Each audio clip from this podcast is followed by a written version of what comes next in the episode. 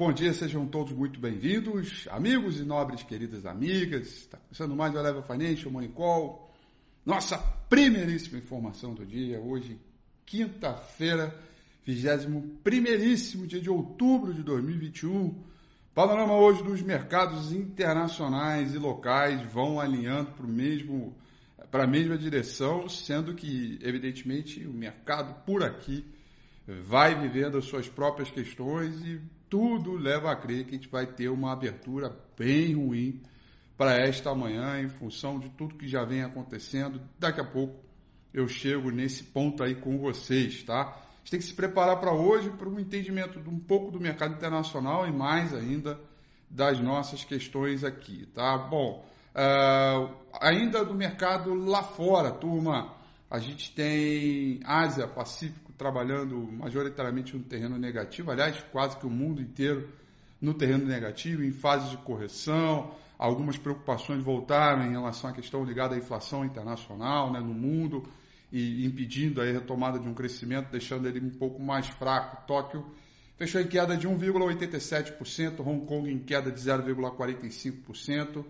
E uh, uh, o principal índice na China, o Shanghai Composite, fechou com uma leve alta de 0,22%. Ele abriu em alta, permaneceu em queda ao longo de toda a sessão e no finalzinho teve um respiro e acabou é, registrando aí é, o terreno positivo. Agora, quando a gente vai olhar os mercados de commodities, aí começa a chuva de pedradas para a nossa manhã de hoje, tá? Começando pelo petróleo, vem caindo 1,13% tipo Brent, e o petróleo do tipo WTI caindo 0,78%. Tá? Ah, em fase de correção também, redução de demanda e evidentemente, né, assim, tecnicamente falando, quando a gente olha pela, compos... pela própria história e a composição do gráfico que a gente vem mostrando nos domingos com a FIR, vem lá em zona é, de, de, de, de sobrecompra, né? E isso vai atrapalhando bastante é, a evolução e aí para alguma coisa de, de, de, aliviar indicadores, tá? Outra pedrada também que a gente está vendo é no principal contrato futuro de minério de ferro negociado em Dalian, vencimento para janeiro do ano que vem, cotação em dólar. Nós tivemos uma queda de 8,46%. 8,46%. Esta queda ela está muito atribuída a, a queda do minério a uma nova política aí de, é, de controle de preços, é, de novos rendimentos, né, de novos é, é, marcos, né, novas regulações promovidas pela China ao longo dessa madrugada. Tá? Queda de 8,46%, é uma queda bem forte. Isso vai é, acionar é, certamente trazer esse mau humor por aqui, tá? O S&P 500 futuro também abre no terreno negativo, pelo menos por enquanto, está ali, é, queda de 0,28%, tá? E o dólar index, o dólar contra uma cesta de moeda do mercado internacional, vai caindo 0,10%, é, tá bom? Uh, Europa também cai, mas de uma maneira um pouco mais uh, comedida. Ela abriu forte na queda e se afastou um pouco da mínima. Nesse exato momento está se afastando ali um pouquinho da máxima, mas não está próximo da mínima, ou seja, é uma queda não tão uh, forte assim, mas evidentemente a gente vai ter que esperar a abertura de Nova York, tá? É, Londres vai caindo 0,51, Paris caindo 0,41, e Frankfurt, na Alemanha, praticamente estável, com uma leve queda de 0,05%.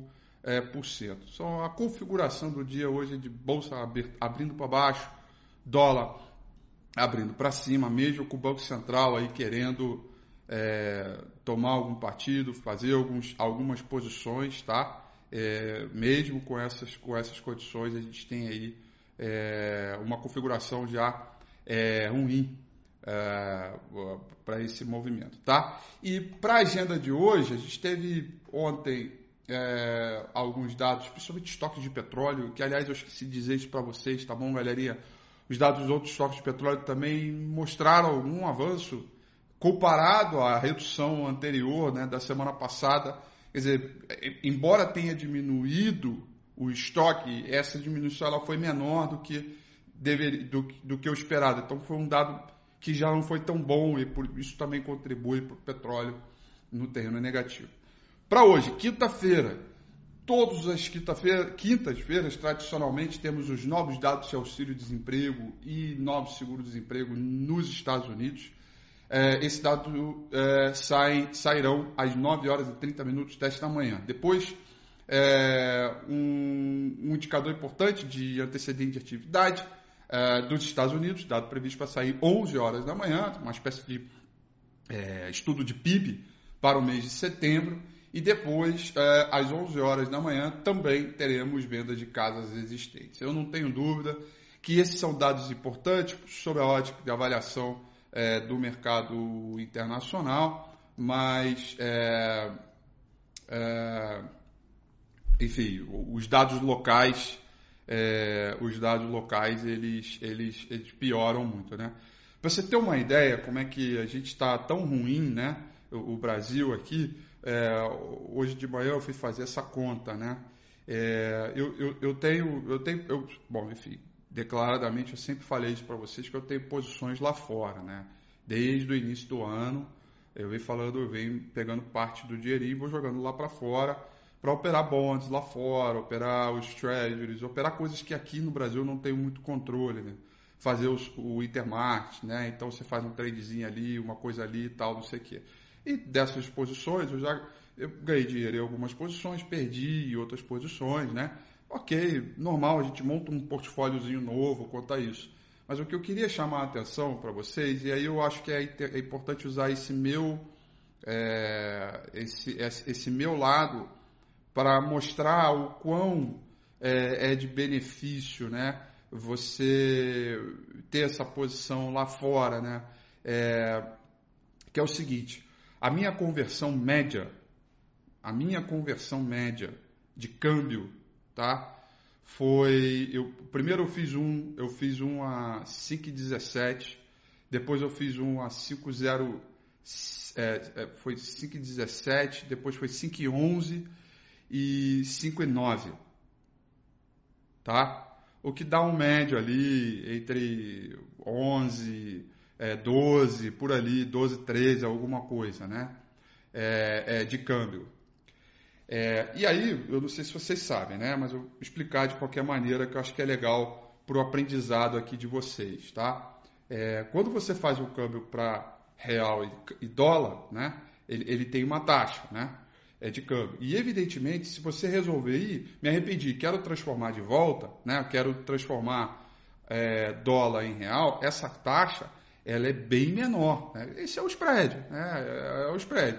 Para converter em dólar ele é mais caro e depois para você sair de dólar é, para real ele, ele é mais baratinho. Né? E, e aí, enfim, eu deixo para posição, eu não mexo quase nada, é um trono não dá para ficar lá tic-tic tradando feito louco. Né?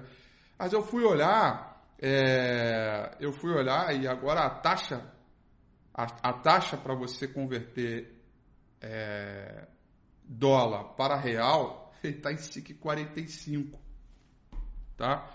Então, fazendo uma conta aqui, e é isso que eu queria mostrar aqui para vocês. 5,12 de média e vamos para 5,45 e é possível que suba um pouco mais hoje, em dólar, etc. Eu tenho 6,45% de variação é, nesse câmbio. Fora as posições vencedoras, que estão lá e também posições perdedoras. Mas o que eu queria mostrar é que esse, essa desvalorização do real já cobriu 100% todas as minhas perdas é, que eu tive. Todas. Tá? É, e aí, evidentemente, você controla tal. Ao ponto até de eu querer já pensar em converter. Fazer o contrário agora. Né? é, jogar para real de novo, ou seja, obviamente não tudo, mas é, eu só queria mostrar o meu exemplo de quão é importante é, você é, diversificar e o quão isso tem sido, entre aspas, muita aspas, antes que vocês me coloquem aí na fogueira, fácil você fazer o entendimento de que parte do seu dinheiro fica Brasil e outra parte você diversifica isso com posições internacionais aliadas a outras questões que não sejam Brasil. E aqui, gente, de maneira alguma eu quero ser o. Como é que é? O, o, o, o chefe de cozinha de comida pronta, né? O profeta do passado. Quantas vezes ao longo dos anos, do, do, desse ano, falei que era importante por conta da volatilidade. Então, hoje, é, hoje a gente está tendo fruto disso. As minhas posições no Brasil estão todas cagadas, literalmente. Tá? Mas é uma forma de defender, de quando você cair, você cai de paraquedas, tá? Você cai um pouquinho de paraquedas ou alguma coisa nesse sentido, tá? É, esse é o exemplo é, que eu gostaria de passar, tá? É, que é uma coisa individual, é, mas eu gostaria de que vocês entendessem que não importa se a gente está falando de mil dólares ou 500 dólares ou 100 dólares, o importante é, é o movimento, é essa, essa inteligência, tá? É... E é isso, sim. A, a, gente vai ver uma pedrada hoje no mercado, vamos dar uma olhada aqui no Ibovespa. A gente está vendo aqui é, o Ibovespa, ele ganhou sustentação ontem pelo 110. A fala do Guedes ontem, é, a fala do Guedes ontem foi muito ruim, na minha avaliação, muito ruim mesmo. A fala dele abre um espaço para você fazer bagunça com todo o ajuste fiscal. O ajuste fiscal, que é outra coisa também que eu venho comentando, né? Só que ao longo desses, desse, desse, principalmente desse ano, a bolsa ela se valoriza junto com o dólar, é, muito por conta das questões internacionais. Agora que o mercado internacional ela fica um pouco mais travado e a gente volta para as questões locais, eu não acho isso o fim do mundo, tá, gente? Tudo que está acontecendo pela parte fiscal não é o fim do mundo. E por que não é o fim do mundo? Porque já estivemos lá naquele fim do mundo e a gente, enfim, sobreviveu. Mas é muito ruim, porque literalmente dá um cavalo de pau por tudo aquilo que esta equipe econômica e este governo disse que não iria fazer ao longo da, dos anos, inclusive em campanha eleitoral.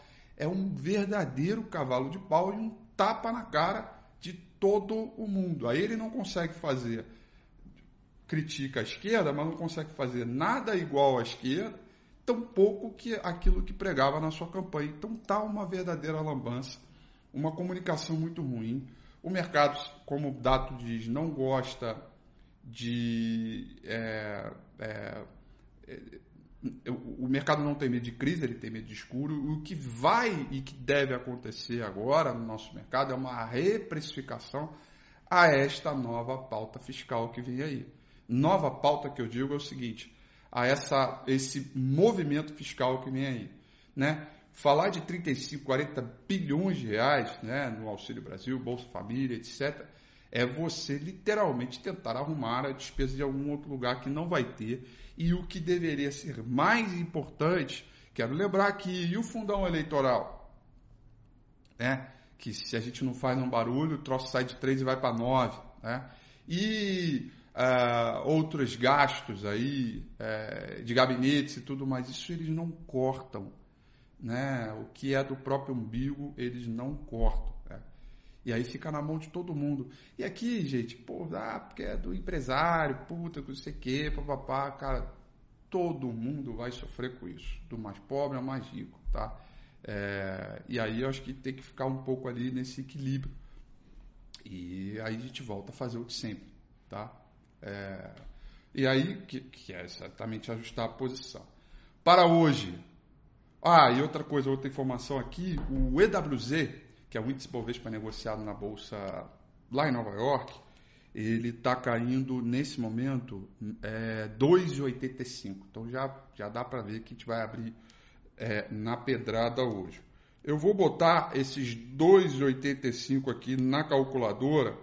Espera aí que eu digitei a conta errada para ver se a gente vai direto no 110, no 107, ó, 110, 786, 2,85 menos 107.628. Então a gente já vai abrir, se for de acordo com o que está no EWZ, já vai abrir lá no suporte, né? Exatamente aqui. Nós vamos abrir nessa pedrada aqui, né? Gente vai abrir aqui entre 108.900 até os 107.600, tá? Nós vamos abrir exatamente na região do Deus me livre, tá? E aí essa região é uma região que desconfigura, tá? Deixa o mercado em tendência de baixa, reforça os indicadores que aliviaram na venda, reforça a venda de novo, e a gente parte para um zigue-zague descendente, onde a gente abre caminho aqui para 105,500, depois tem suporte 102,600, depois tem região de bipolaridade 101, 101,080 e o ponto final que seria para esse movimento aqui é os 94.200, 93 mil pontos, tá? É, vai lá? Bom, não sei, eu, eu, eu ainda trabalho numa questão é, é, de um dia após o outro, tá? Evidentemente, se rejeitar os 107 mil pontos para cima, teremos alguma sinalização é, de respeito ao suporte. Risco retorno está barato, PL da bolsa literalmente está lá muito, muito, muito, muito, muito barato, é, mas evidentemente é, há uma reprecificação. Vai ter uma reprecificação é, é, é, no mercado, as notícias não são boas e é uma mudança agora de composição daqueles que pensam por longo prazo e começar a partir de 107 mil pontos, caso seja perdido, começar a fazer as compras de novo, volta aquela mania do Bova 11, né, bonitinho, os trades mais curtos precisam ter o stop um pouco mais curto, é, não é hora do heroísmo, né? Não tenta bancar o heroísmo. Se a posição está aberta lá, respeita o stop, né? Não, não fica torcendo para voltar para o zero. Ah, se voltar para o zero a zero, eu zero. Não. É, bolsa ficando mais barata, a oportunidade de recuperação ela fica melhor. Se dê a chance de recuperar essa grana futuramente e não fique na mão do mercado. Enfim, aí no final das contas a gente acaba sempre falando as mesmas coisas que é, sempre fa falamos num momento ruim é, como esse e que provavelmente a gente vai viver aí de pedrada. Tá bom, galerinha? São essas as informações. Para esta nossa, nossa manhã de hoje, desejo a vocês uma excelente quinta, bons negócios, tudo de bom, respira, pedrada. Vamos ver, 107, 600, vai respeitar ou não? Não sei. Vamos ficar de olho hoje. Um grande abraço e até amanhã. Tchau.